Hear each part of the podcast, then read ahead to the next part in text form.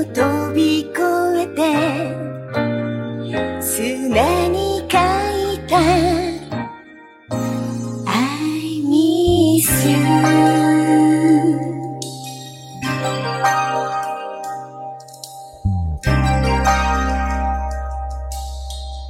大家好，我是美嘉。在过去的几年里呢，越来越多的年轻人跃跃欲试，放下了高薪职位和舒适的生活， 去追求他们的创业梦想。今天我们就为大家请来了一位非常特别的嘉宾——十万同学。十万同学呢，曾经是日本一家顶流广告公司的骨干精英，但是呢，他现在从高级办公室走出来，在日本进行着自己的创业项目。所以这期节目呢，我们就来聊聊在日本创业，以及在日本和日本人做生意的一种独特体验。嗯，首先我们请十万同学来给我们简单的做个自我介绍，好吗？嗯哈喽，大家好，嗯，可以叫我十万同学，这是一个自认为有年龄的名字，请大家多叫一叫。呃，也不能算顶流吧，只能说之前在国内的时候，把日系头部那三家广告公司啊，两家广告公司都抡了一遍啊，然后来到日本以后，上完研究生又进了日本第二的博报堂，算是把日本三大都凑齐了。呃，高级精英倒也谈不上，只是在我工作的年代，富威公司确实是一个看起来比较风光、比较有话题性的工作。但是身在中间的人，可能想法并不太一样。就大概就这么简单自我介绍一下。之前是什么专业毕业的呢？啊，我是正儿八经汉语言文学专业毕业的，就中文系。中文系很多人也会去广告公司做文案，只是我当时进到广告公司，并没有做文案，做的是策略或者做的是 account，做这两方面会多一些。呃，所以就可能跟普通的中文系或者是普通广告专业走了一条不太一样的路吧。那那我很好奇，就是在中国的话，也有其他国家就是外资的广告公司，或者是说有中国的本土的比较，嗯，就是比较好的广告公司，你怎么会就是选择了两家都是日本的公司呢？呃，最初的工作刚毕业是在中国比较 top 一家本土级的公司工作，当时工作比较久以后。就觉得会有一些呃公司理念上的局限吧，并不是说不好。我觉得一些中资企业有自己一些局限，我想会不会到一个外资更加好一点？呃，因为广告圈其实是一个比较小的圈子，当时如果非要去奥美或者是 T 呃 JWT 也不是不行，但当时刚刚是日系广告公司有师兄在，有师兄推荐。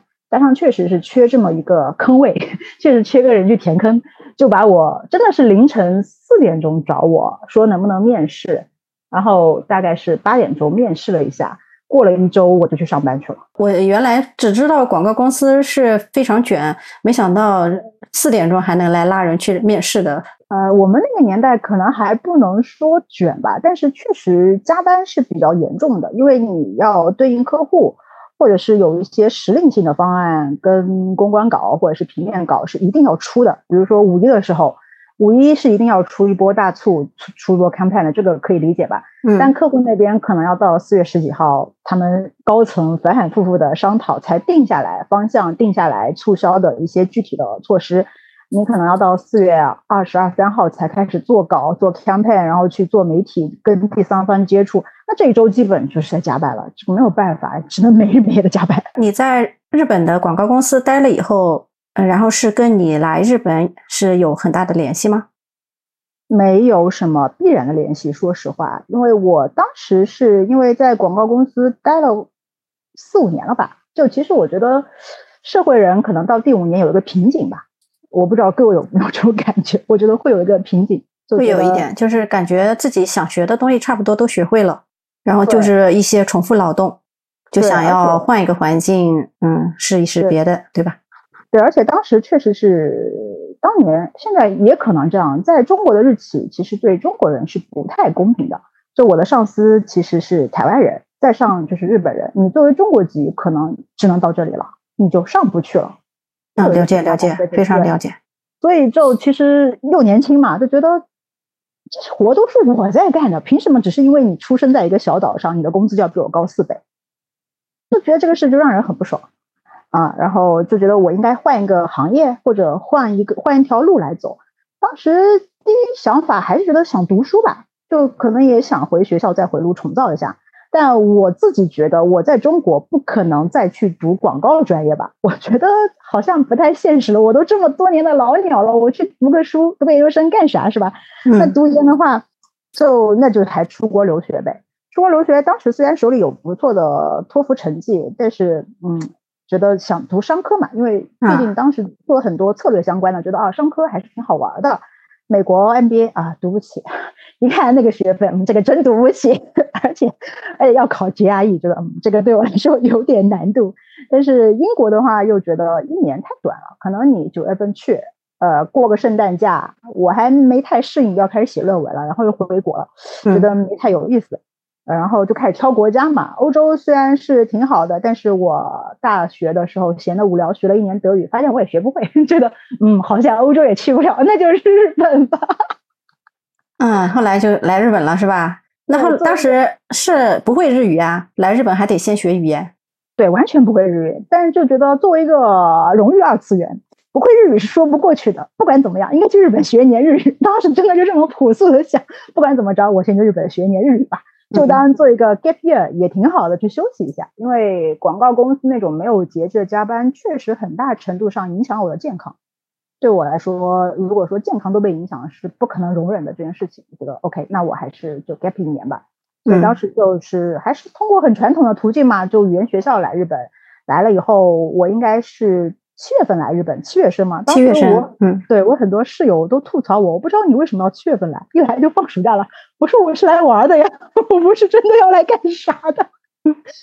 嗯，当时七月份的时候，因为日语还基本不会说嘛，但好在英语还凑合，就一个人把关西，我在东京嘛，但是就把去关西旅游了是吧？就转了一大圈，反正就玩了一圈以后回来嘛，就回来以后发现，哎。这都九月份了，要开学了。对，而且 N 一、N 二这玩意儿好像只能十二月份跟七月份考。我要是明年七月份考不过 N 一的话，我就没法去出院大学院了，那我就得回国了。就觉得嗯，好像还没玩够，那还是先考个 N 一再说吧。当时真的差不多是从从零开始考 N 一吧，我大概应该是花了十四个月、十五个月。把 N 一 从零考过了，当然是擦边过的，就那种擦边过的，当时就过了就行，管你那么多呢。就考完以后就觉得已经到了这个程度吧，就 N 一都出都都有成绩了，英语成绩也有，真的报个大学试试看呗。真的就觉得我试试看吧，就不行我就回国工作，我又不是找不到工作，我可能就没有那么大压力。那你心态是比较好的，对，就心态很平和嘛，就去考。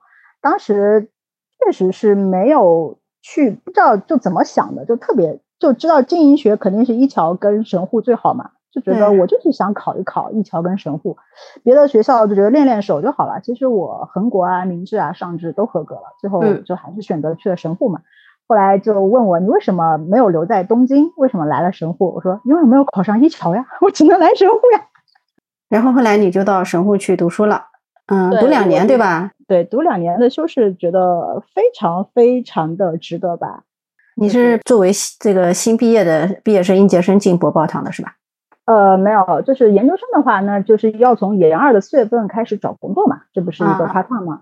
我当时四月份就当时其实并不是很想去广告公司，我就是为了摆摆脱广告公司 才来留学的，我才不要再去广告公司。当时我特别想去角川或者是一些出版社做 content 相关嘛。嗯，但新新竹抡了一道，发现根本就抡不进去，因为实在是，呃，虽然这么说有点不好，但我觉得实在太蠢了，真的很蠢。一些问题，一些那种压力卡达太蠢了。Operation 就问啊，你你到目前为止干过什么最有成果的事情啊？啊，你在大学里面哪些事情让你最有成就感呀？你到目前克服了什么困难？这个就就是很机械的那些个问题。对对，因为就是千篇一律啊！大家哦，我想起来，日本他那个书店里不是经常有卖那个毕业的时候面试的一个问题集吗？估计就是那个问题集上的，对吧？对，就觉得很无聊，而且确实你想进出版业，那对日语要求是非常非常高的，哪怕你是 native，可能都不一定，所以可能也是败在日语上吧，就没有进成功嘛。觉得算了，那就不跟你们玩了，我还不如好好再上一年课。大概上到了研二的十二月份，我才开始找工作的。就相当于是转职那种感觉吧，来找。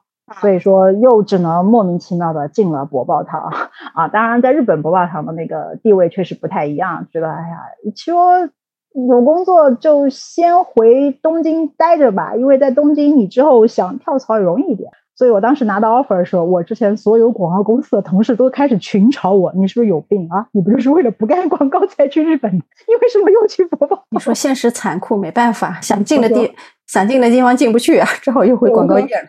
人是要向现实低头的 啊！对对，或者中年人被现实毒打过以后是要向现实低头的。你在中国的应该是在 ADK 和电通对吧？对对，这两家那个日本广告公司。嗯，那在中国的他们是不是比较有中国特色了呢？跟你在日本的那个博报堂的工作形式啊，或者什么理理念会不会有一些不一样？我觉得，与其说是有中国特色，还不如说这些日企广告公司离开日本本土的垄断地位以后，不再有日本特色了。我觉得可能这样说更加合适。哦，明白明白。你想，日本就那六大电视台嘛，嗯，那你想在日本电视台投广告，你只能找电投；想在 TBS 投广告，你只能找波波堂。就相当于是他们每一个广告公司都会垄断某一些电视台。相当于三分天下，一人几个这样的，对吧？呃，电通应该是三个，博报堂一个、两个，呃，还有些可能会分一分。ADK 其实没有那么强势的，就这两家实在是太强势了。哦，所以你到中国以后，你既不能掌握媒体，所以你的收入，媒体日本的媒体又贵嘛，那你的收入其实就已经非常非常少了。就因为都上市公司嘛，可以去看流水，博报堂一年流水是将近六千八百亿日元的。嗯，你在中国你不可能有这个地位的，是不是？对。所以说到了中国，你就只能跟本土一起竞争，跟欧美一起竞争。欧美吧，你又不如别人那么身段柔软、创意给力。在当时在中国啊，你的日系就不如欧美的身段柔软、创意给力，或者说品牌力高。中国的话，你比本土的 local 能够深入到第三线城市去，你们又只能在上海、北京待着。所以其实日系的广告公司在中国，我个人感觉是比较尴尬的。啊，生存也不易吧，在那边。对，就嗯，会形成一套自己比较奇怪的生存法则吧。我觉得跟日本比起来，可能说日本倒是更加好一点。因为啊，这么说虽然不太合适，我是赶上了哈达拉基开改革一七年的时候。不是刚好有这么一波嘛？其实是一六年的时候，是那个改革他工那种工作的形式的，改呃就工作方式改革。之前在日企，其实在日本广告公司加班也是非常严重的嘛。嗯，一六年当时不是有一个东大毕业的姑娘，二十四岁，今年年是电通的那个事情。对，就觉得就就就严查嘛，所以甚至连所有广告公司跟业界都形成一个叫黑 C 三九年六六平成三十年的规定。就规定晚上不能在两点钟之后再加班，每天工作时间不能超过多少，算是对我们从业者有个比较好的保护吧。嗯，而且因为反正这么说也没关系吧，因为电通当时被厚生劳动省监察组直接去监察了，罚了将近四亿日元做加班费的补偿，就很多单子，其实很多政府的单子就已经流到博报堂，博报堂相当于是暗搓搓吃了一波红利，哎，电呃老大跌倒，老二吃饱。所以呢，博报堂就要树立，哎，我是一个非常喜罗以、非常遵纪守法的公司。对对对，电通当时是上了黑名单。对，大家说一个 Black King 就是黑色企业的，就是康敦 Black 了，对啊。对，所以就博报堂就，我就跟他不一样，哎，我要好好的做人做事，我要好好遵纪守法。哎，你们都不能加班的啊，你们加班是要强制休假的啊。所以说，一七年开始就是工作方式上可能倒是比国内的广。比国内很多国企其实都还要悠闲一些，就真的到了每天每周如果加班超过四十个小时的话，人事会约谈，会让你赶快回家。我的系统都打不开了。其实，嗯，它不光是影响到广告行业啊，它其实影响到日本的所有的企业。我们那边也是，如果你加班强制呃超过了一定的时间嘛，会给你约谈，然后就是说你要注意了啊，你马上就要超过你那个加班上限了啊，或者就是说像你这样说到你达到了，你就。别来上班了，你你先回家休息。强制休假，对，强制对对会的。对，所以一七年之后，就我在国内觉得非常，就并不是卷，就是加班加的非常厉害，而且觉得没有意义的加班。但到日本以后，就是完全不加班，觉得我这进了国企了嘛。啊，当然也有日本朋友跟我讲，那不报堂可不就是国企嘛？我说好像说的也有道理。对，因为当时我在现场，我是做 s u p l a 嘛，就 strategy planner，还是做策略嘛。在现场，因为服务客户的话，当时日本的大车企嘛，就嗯有时候该加班还是要加班。但我后来转到了监察室，真的是机缘巧合开始做监察了。那做监察室是跟你这个专业也不搭嘎了呀？日企从来就不要求你专业搭嘎的呀、倒是啊，那倒是啊，是是是我当时的市长，因为我觉得他说的还蛮有道理的。这个话虽然听起来有点像 C 库哈拉，但是我还是希望我部门里面有一个会说中文年轻的女孩子在这里。他的理由就是，无论是呃欧美也好，中国也好，你也很了很了解嘛，是吧？中层以上人事财务其实基本都是女性为多的，只有日本的电通跟博尔堂就很奇怪，都是些欧吉嫂，你比较讨厌老头子。而且监察这两个字一看就是很卡塔伊嘛，对，嗯，监察一看就让人很讨厌。你们这帮日本老头又不会讲中文，然后呢又打一个监察名号，跑去中国或者欧美去跟一群女性打交道，就本来就让人很讨厌，你的工作就很难进行下去。如果有一个这样会说中文的年轻的女孩子在这里的话，可能以后工作进行会更加顺利一点。他说我确实是基于这个要求，就是刚好看到你现在是福瑞嘛，社内要刚好要换那个的话，我才找你谈啊。当然，如果你不愿意的话也没有关系啊，就这么谈了一下。嗯我觉得嗯，虽然跟我没什么关系，我说啊，监察到底是干啥的？就当时人事都说我也不知道，你去跟他们市长谈一谈吧。呃，他就说，我觉得我不是监察日本公司那边，是监察中国呃或者是欧美，因为你英语也挺好，然后你又会中文，这样的话就比较嗯工作比较方便。对，一共做了将近呃十二个项目吧，只有一个是监察日本国内公司，因为我自己要求我想看看日本的广告企业在做什么，就才嗯去一趟静冈博宝堂去做了一下监察，别的基本都是做海外，所以就去了监察嘛，所以就又说回原处，刚刚接刚去监察，因为是要培训的，还需要考一个资格，嗯然后当时我的市长还跟我说啊，这个还挺难的。说你没问题嘛？我说那您觉得这个监察的那些马牛阿路啊，或者是那个露露，或者是培训，您觉得难点在哪里呀、我的师长说汉字太多了。我说您对中国人是有什么误解吗？汉字太多了，在中国人面前讲汉字太多了，而且我的日语本来就是汉字很多的日语，我说你们那些那个训读跟那种动词组合，我真的不太会。尤其对，是反而汉字是你的 擅长点。对他说这个您不用担心，我应该能做的挺好的。后来就是在这个监察的这个工作中，是不是强度没有以前去接触客户那么多了？就是强度会好一些。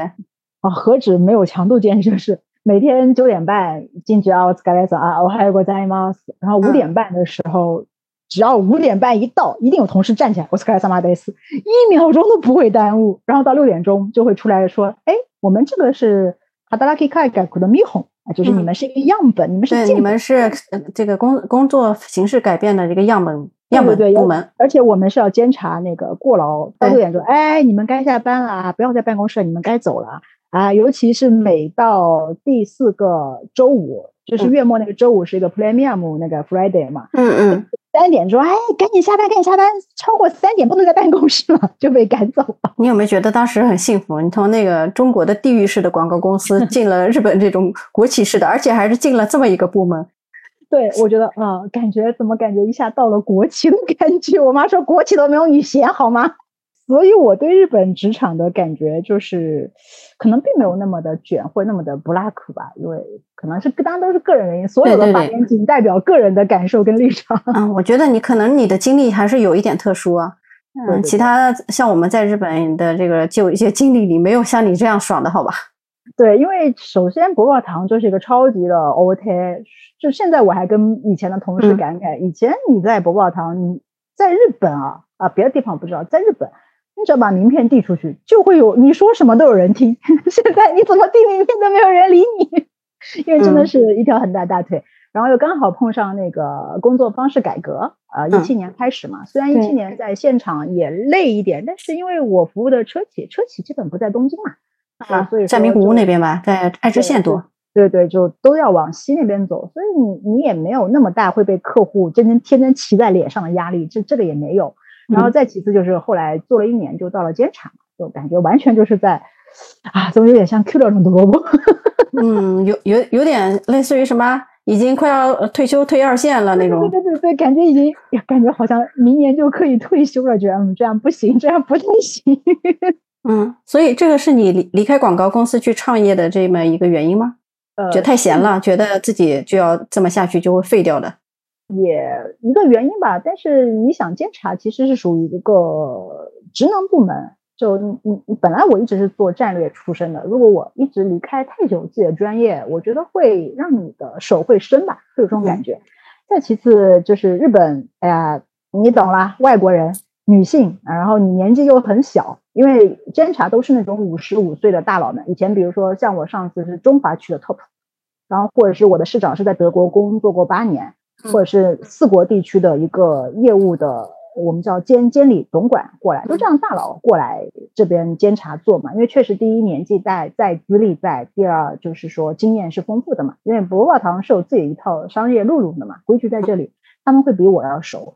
就你你现在只有只有不到四十岁，人家都是五十五岁大佬，今年过五年五十五岁到六十了，五十五岁又来了，再等五年五十五岁又来，你永远都不要想升职。嗯，你就永远 有人空降过来，然后你就永远被压在下面干活。对，本来就是食物链最底层嘛，你哪怕在现场，你可能也升不上去的。嗯，再其次就觉得这个东西监察其实是很无聊的一个很枯燥的一个事情。对，就是拿这把尺子去量啊，你们有没有违反这个公司的规定，有没有违反法律规定？就是你做了两三年以后，就觉得就这样了吧，就你再做到六十岁也就这样子了。甚至可以说是不不用动脑子，只要按照它规章规程去呃衡量一下，对吧就可以了，完全是没有创意的一种工作嘛。对，而且你也知道，日企每隔三年它是要换一个岗的嘛，是要啊，换轮轮岗对，对，已经到第三年了，就也跟人事或者跟我上司去说当过，就说那那你之后要去哪里啊？嗯我说那我还能去哪里？就是公司，因为我上司其实对我非常的好，他说可能你会去人事或者是去财务会更加好啊，你还这么年轻是吧？你到时候把那个簿记再再往上考一考，然后再把博报堂的这些规矩再学一学，又会英语又会日语，就你回中国哪个广告公司做 CFO 也可以，或者说你再去派驻海外也也 OK 啊。我说没有别的路可以选了吗？那如果我要留在日本呢？说那你可能就去人事了。我说哈，我说有别的选择吗？他说你要回现场去再做车企之类的吗？我说但是又有点不甘心，感觉又要去做底食物链最底层的。对，就总感觉没有特别合适的路，那就干脆再见吧，干脆就走。我上司哈，你还真辞职啊？我说啊，那不然呢？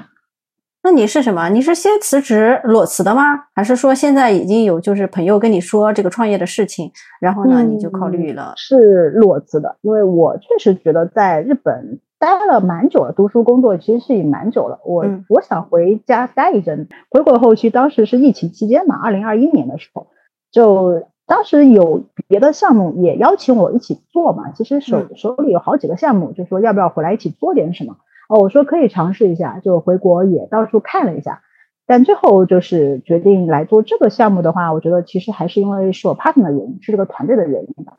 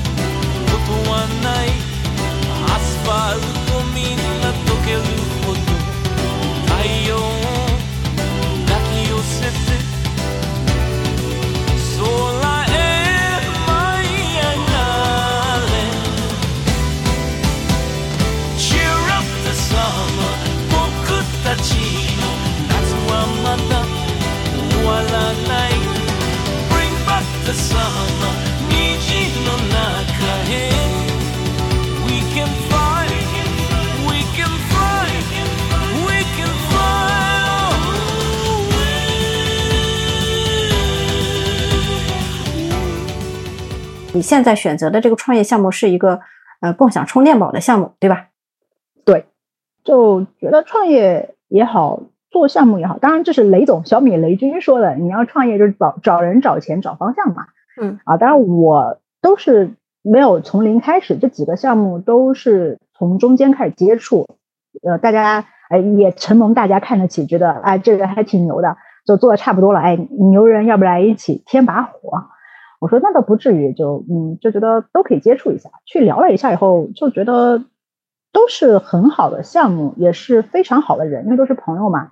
但我觉得有些人可能并不适合一起去创业，呃，因为我还是希望能够有中日两边都能够互相互通有无的项目是最合适的嘛。最后我觉得还是跟我 partner 在一起做这个共享充电宝，并不是说，因为我对这个行业当初也没有什么了解，因为中国的共享充电宝其实是二零一五一六年开始发展做的挺早的。对对，一七年开始疯狂的烧钱进入大家的视野，然后再到现在，但这个阶段我一直是不在中国的，所以我对这个业界了解并没有特别多。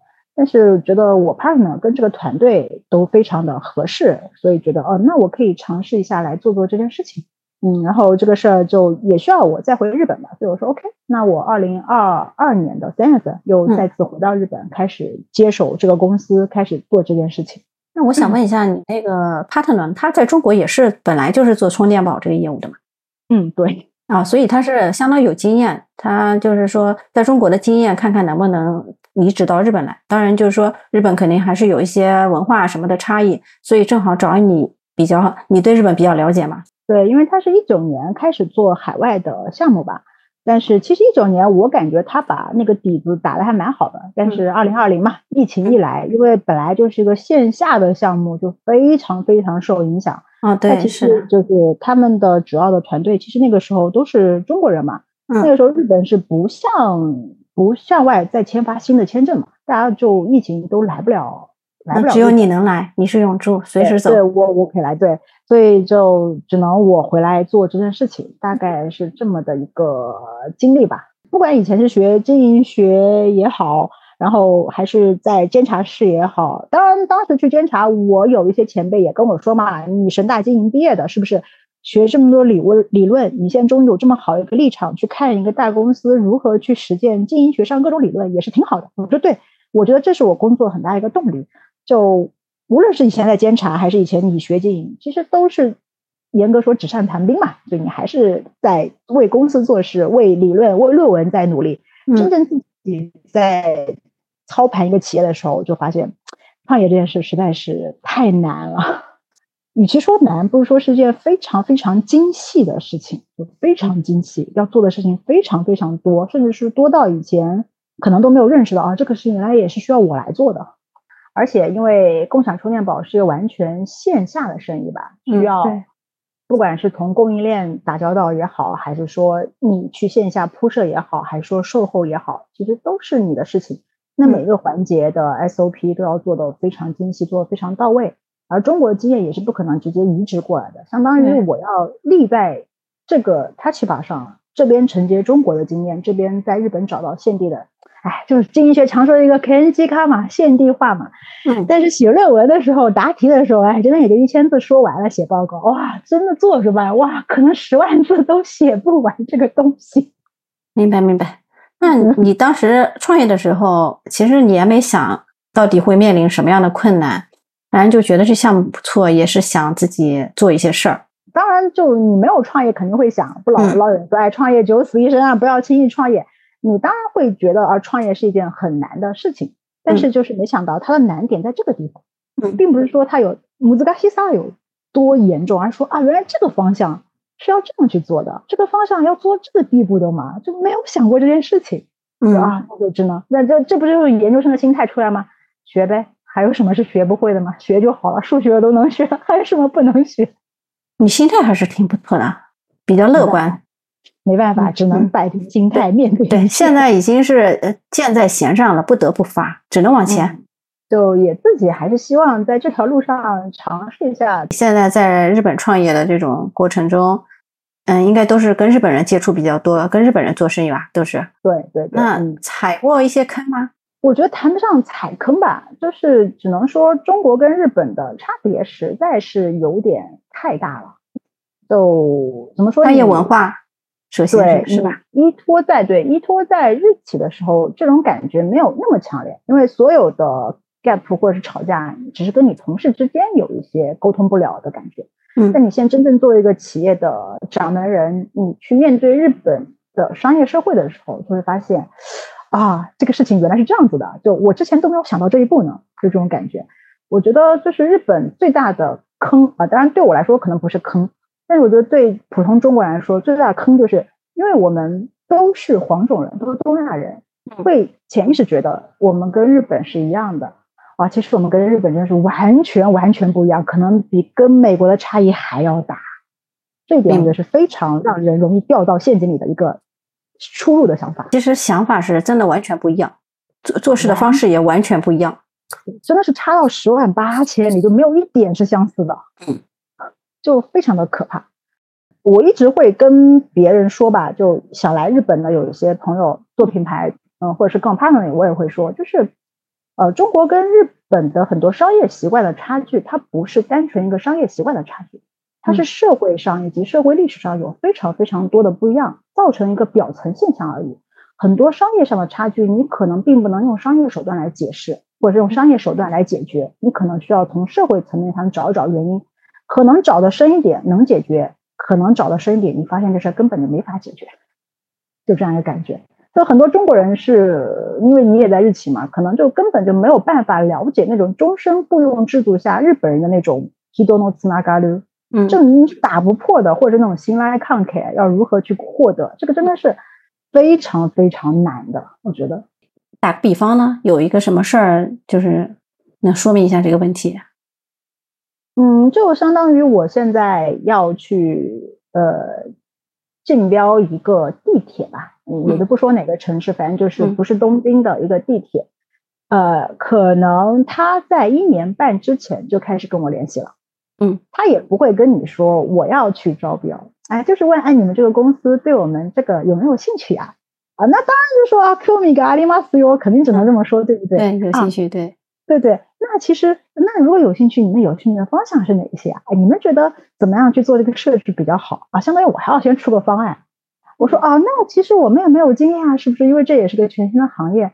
那你们来怎么想这个事情？哎，我们也没有经验啊，我们也是刚刚做的，我们只能给你一个我们那种广告的方案给你参考一下。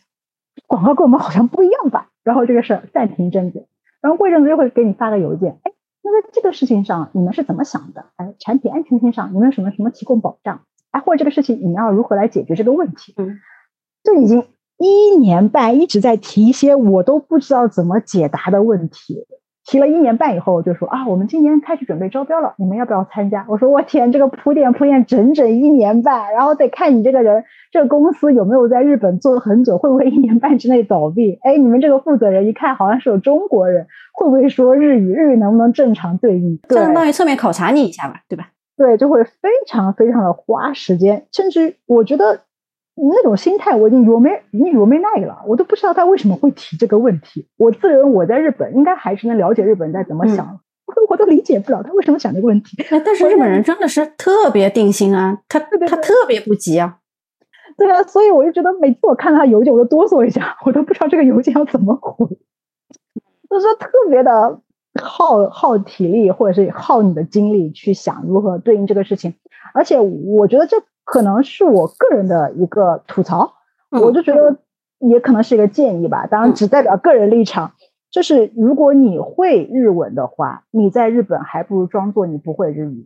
嗯他们会觉得你在，尤其像我，就你在日本这么多年了，你还是神大毕业的，嗯你怎么可能日语不好呢？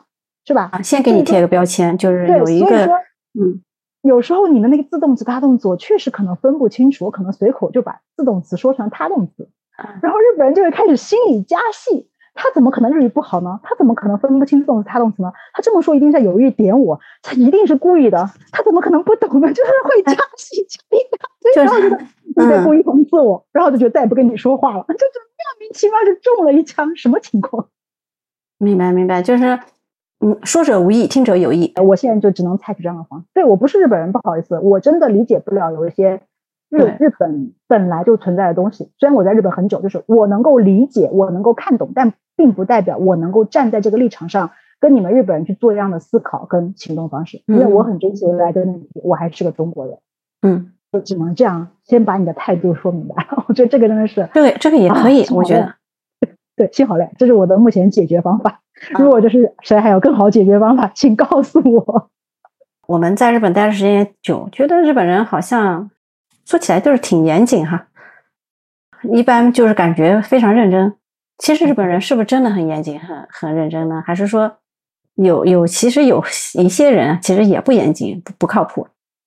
嗯，我觉得先定一下什么叫严谨吧。我觉得严谨可能是我在明确了我的目标之后，把这个目标拆解到一个合理的细节，然后我能够按照这个时间顺序去一步一步的去实现这个目标，把每个细节都实现的非常完美。我觉得这叫严谨。但我觉得日本人是没有什么目标感的，日本的目标感非常差，你不觉得吗？嗯，这如果说到普通企业里面的这种打工一族的话，他确实没有什么目标感。就因为你说的这个什么终身雇佣制啊，他就反正想好了，我就在这个地方就要啊兢兢业业干一辈子，我我反正就干到退休。对他，我不他就是说上好司让你做什么你就做，对，他其实呢没有太多想法。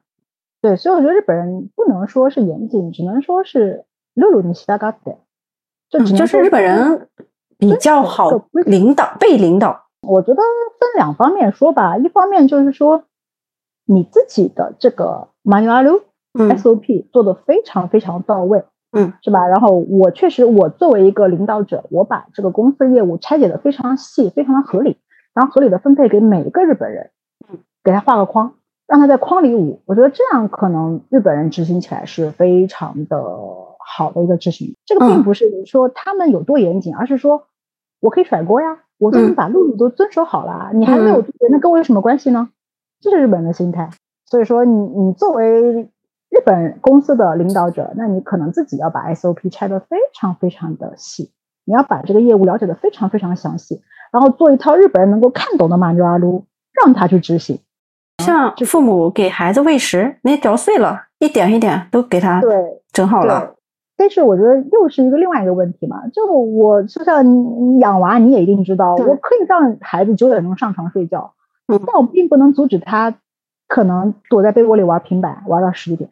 嗯是吧？所以这我觉得就没有办法说一定是怎么样一个严谨或者是好，我觉得这是很大的一个没法弥合的坑。就我也一直在找如何能够去做更加好的任务拆解，或者说做更加好的公司框架、团队核心力这些事情吧。我觉得就这个还是挺难的，这个非常难。是不是就跟你刚才说的，在创业的途中要做事情做到这么细，是不是有一部分工作就是在做这个任务的拆解，给他们定那个规程？但这这不是个好事，我觉得这不是好事，并不是说日本人守规矩，而是他只是日本人的习惯，就是只要有个规矩我都要遵守。比如说电车上不能打电话，哎是吧？这多少年前的规矩了，只要有规矩我就要遵守。至于这个规矩好还是不好，合理还是不合理，他们是不会去思考的。这是一个很大的坑吧。所以我觉得，与其说是日本人造成的坑，还不如说日本社会就是这样的一个很无聊的自发性的一个认知体。它不是说有一个权威来定一个规矩，或是有个权威来说一件事情啊，你们要怎么怎么样。就是每个字体在加入到这个集体之后，都会用自己的一部分的特征去影响这个集体，但是这个集体可能会压迫你这个字体，抛弃更多的自我，最后形成一个密不透风、水都泼不进的一个集团性的自我认知。然后每个集团一个一个一个又都不一样，就相当于其实你看是在日本社会里嗯对应日本企业，其实可能你对应的可能是几千个、几万个不一样的企业。嗯，大手企业有大手，大手博报堂跟电通都不一样，是吧？嗯，然后更不用说小微企业了，就根据可能有些只有四五个人的公司，社长说什么就是什么，那就是嗯社长说了算。那你只能是慢慢跟这些人接触时间长了，稍微了解一下这个客户的特点什么的。啊，对，嗯可能得花个四五年建立信赖关系，然后建立完信赖关系以后，就可能能够合作五十年，大概是这样一个感觉吧。对，所以这个跟日本人做生意都是长期合作的，你得你不能抱着马上立刻就想要得到成果，对一定是要先把信赖关系建立起来。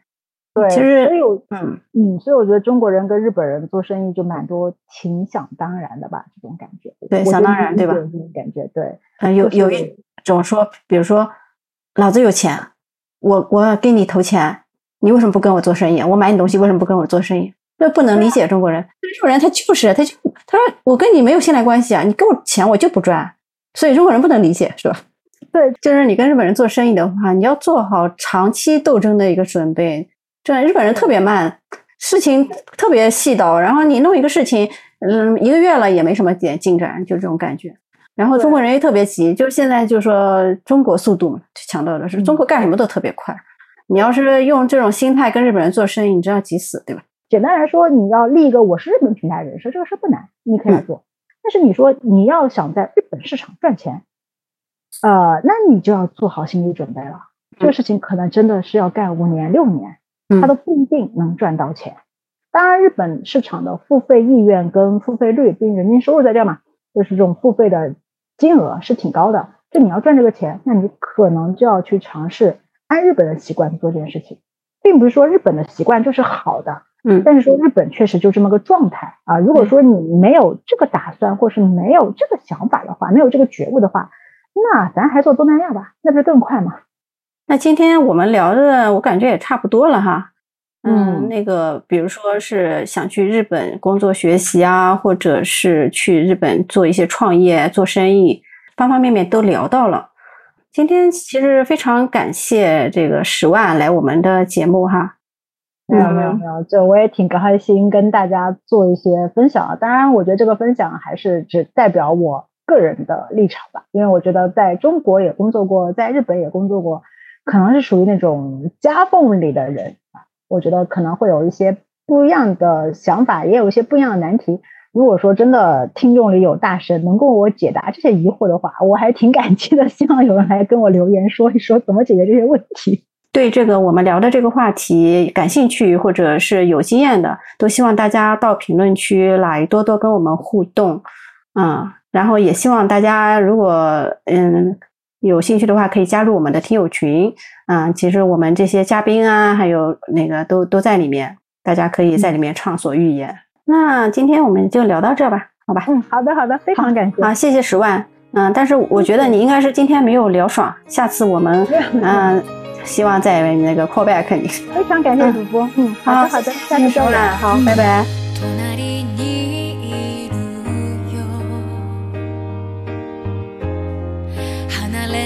離れても探さない